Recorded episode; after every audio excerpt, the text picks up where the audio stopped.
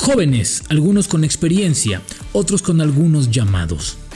La realidad de las cosas es que tal vez de esta lista, aunque deberían de pelear por dos o tres lugares para el Mundial de Qatar, la realidad sería preguntarle a Martino qué jugadores tendrían la posibilidad de estar en el 2026 de esta lista, teniendo en cuenta que en su mayoría son jóvenes, en su mayoría son prospectos, o al menos los vemos así. Una lista que tendría que estar pensada en el Mundial del 2026 como base de la selección mexicana de fútbol. No para Qatar, no para un amistoso contra Guatemala, no para un amistoso contra quien tú quieras. Una lista que tendría que estar pensada, una lista que tenía que estar diseñada para el próximo Mundial, y no es Qatar, el 2026. ¿Podría ser el legado de Martino o el compromiso económico que tiene que enfrentar o que tiene que cumplir porque así se lo han pedido. Episodio 92 de La Sombra del Tri. Esto es La Sombra del Tri, un podcast con Rubén Rodríguez, exclusivo de Footbox. Qué gusto estar con ustedes, qué gusto estar con ustedes y bueno pues en unas cuantas horas no saldrá la lista de manera oficial la lista de selección mexicana de fútbol. Acuérdense lo que yo les platicábamos o aquí les platicábamos, ¿no? Hace unas semanas en el apoyo de dientes para afuera, ¿no? Que ahorita no, todos estamos contigo y Martino, no, pídeme a quien tú quieras, eh, eh, John de Luisa, lo que necesites, estamos contigo, estamos con la selección, estamos para apoyar, lo que tú quieras, este, vamos con todo, este, cuenta con nosotros, estamos contigo. Ay, ajá. Ok, perfecto. Me parece sensacional, sensacional. Pero hoy que se los piden, pues empiezan a hacer caritas, a torcer la boca, a sacar la lengua, hacerle con el dedito no, no, no, etcétera, etcétera. ¿no? Entonces, este apoyo de los clubes, que, les voy a decir una cosa, en algo, en algo tienen razón, ¿sí? Y es que no hay peor fecha para este partido. Y no es por ser fecha FIFA, sino porque, a ver, son tres días antes de que termine la última jornada, en donde muchos van a buscar mejor posición o muchos van a buscar meterse al repechaje. Muchos van a estar peleando por ahí. Es más, Pumas va a jugar una final de CONCACAF Liga de Campeones en la del día del partido. Entonces, no jodan también con esas fechas y empalmar estos partidos. O sea, no hay otro momento, no hay otro lugar. Hazlo en martes, hazlo el jueves, haz, no sé, de todos modos el paisano va a estar con ustedes, de todos modos el estadio se va a llenar. O sea, también tantita congruencia del que organiza estos partidos en Estados Unidos, ¿sí? No todo es dinero, pero bueno, así lo ven. Estábamos revisando un bosquejo de la lista y primero sí quiero decir una cosa.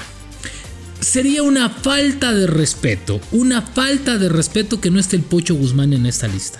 Me parece que, Víctor Guzmán ha hecho lo imposible este torneo. Creo que es de los mejores jugadores, si no es el, si no es el mexicano mejor valorado en este torneo y que ha dado mejores resultados. Ojalá y Martino lo lleve. Ojalá y Martino lleve a alguien del Pachuca y no nada más sea Álvarez. ¿Sí? Creo, creo, creo que Víctor Guzmán merece estar en esta lista. Ojalá y lo veamos, porque si no, de nueva cuenta Martino lleva a sus compas, a sus cuates, a los que puede manejar. Y creo que lo de Víctor Guzmán sería injusto que no lo llamara. Bueno, esta lista la va, la va, la va a encabezar evidentemente eh, Marcelo Flores y hay una gran sorpresa y una novedad importante. David Ochoa, un arquero que juega en el Real Salt Lake, me parece que está haciendo maravilloso las cosas. Desde la vez pasada ya lo estaban sondeando. Recuerden que se los comentamos. Ya lo quería llamar Martino, lo quería ver, lo quería ver. Martino es de los últimos técnicos que confía mucho en la MLS y lo quiere ver. Entonces es muy probable que aparezca para este partido. Junto que me, imagino que estará peleando ahí con Acevedo con Malagón. Abajo, pues evidentemente lo de Kevin Álvarez, que suena muy bien. Lo del Palermo Ortiz es sensacional. Otro que se lo ganó, se lo ganó muy bien. Y tomando en cuenta que eh, para la final de ida de la CONCACAF Liga de Campeones está suspendido, pues lo puede llevar muy bien y después ya la vuelta a ocuparse de los Pumas, ¿no? Estará Olivas, que también me parece muy bien. Aguirre, otro jugador que está haciendo muy bien las cosas en de Monterrey. Israel Reyes, otro importante. Eric Lira de Cruz Azul, que me imagino que es uno de los prospectos importantes. Estará también Sánchez. Eh, yo tengo dudas de Beltrán. ¿Por qué? Porque Beltrán está lesionado. Y Chivas creo que no se los va a prestar. Creo que Chivas lo que quiere es que se recupere al 100% y después ya ya, ya, ya, ya puede estar. Entonces Beltrán puede estar en duda, ¿no? Me parece que lo de Chávez está, lo del Canelo está, yo le decíamos Flores, Rodolfo Pizarro estará también en esa lista. Arriba, evidentemente, Santiago Jiménez junto con el, con, el Mudo Aguirre, que también harán muy buena, muy buena mancuerna en, en la delantera. Alvarado de Chivas, yo tengo también algunas dudas porque, bueno, pues Chivas está jugando bien y había puesto pretexto. Decir, a ver, de los tres que me pediste, pues te puedo prestar Alvarado probablemente y ahí vemos porque, pues estamos viendo, estamos un punto, entonces mucho, mucho va a, aparecer, ¿no? De esta lista, cómo les vaya en la última jornada. Y Sebastián Córdoba que regresa a esta selección mexicana. Evidentemente también estará, que lo cual me parece fantástico porque es un hombre que ha jugado muy bien al fútbol, Alejandro Sendejas del América, un hombre que ha jugado muy bien al fútbol, un jugador que está dando muchísimo, muchísimo. A ver, yo creo que ha sido la contratación este torneo más importante de las Águilas del América.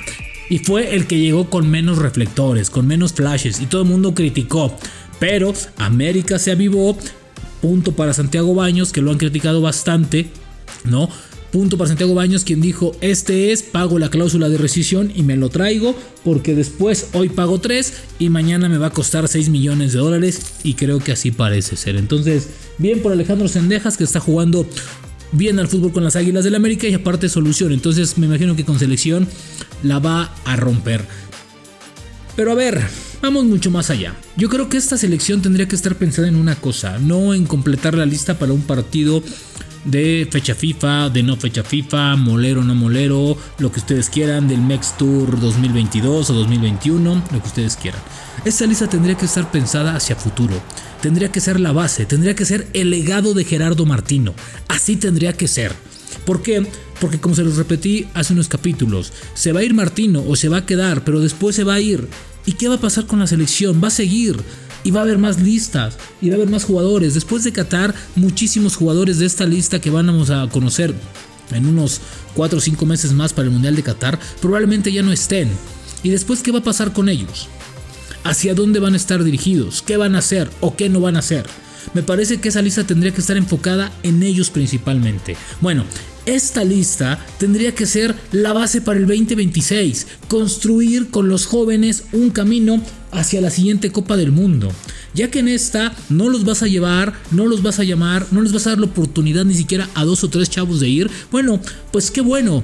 Pero ahora tendrías que trabajar con ellos. Es más, esto tendría que haber sido desde el principio de los tercer año que ha tenido Gerardo Martino en selección mexicana. Tendría que haber dejado algo más o tendría que estar trabajando sobre algo más. ¿Sí? Ahora, ya les dimos 25 jóvenes, hoy aparecen más y cada vez están levantando más la mano. Entonces, ¿por qué no trabajar en ello?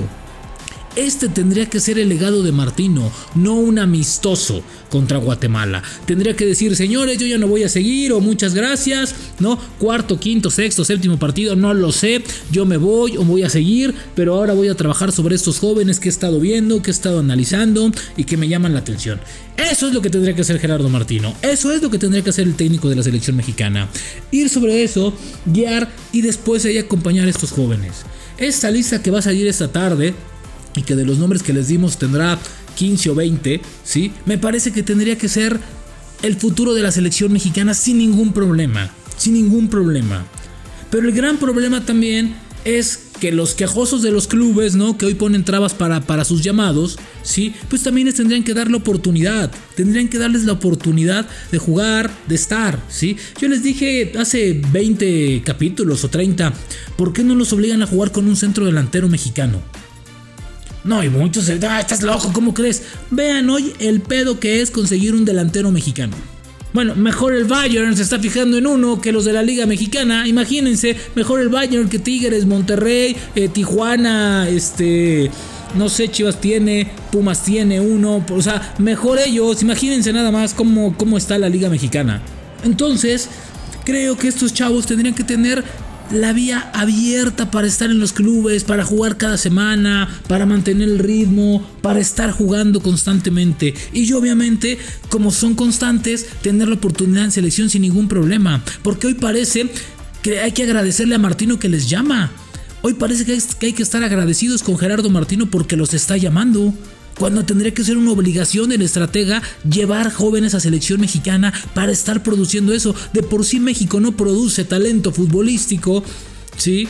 Hoy, bueno, bueno, ¿qué produce México? No, bueno, mejor ni hablamos de esas cosas, ¿no? O sea, México, México no está produciendo jugadores, no está exportando jugadores.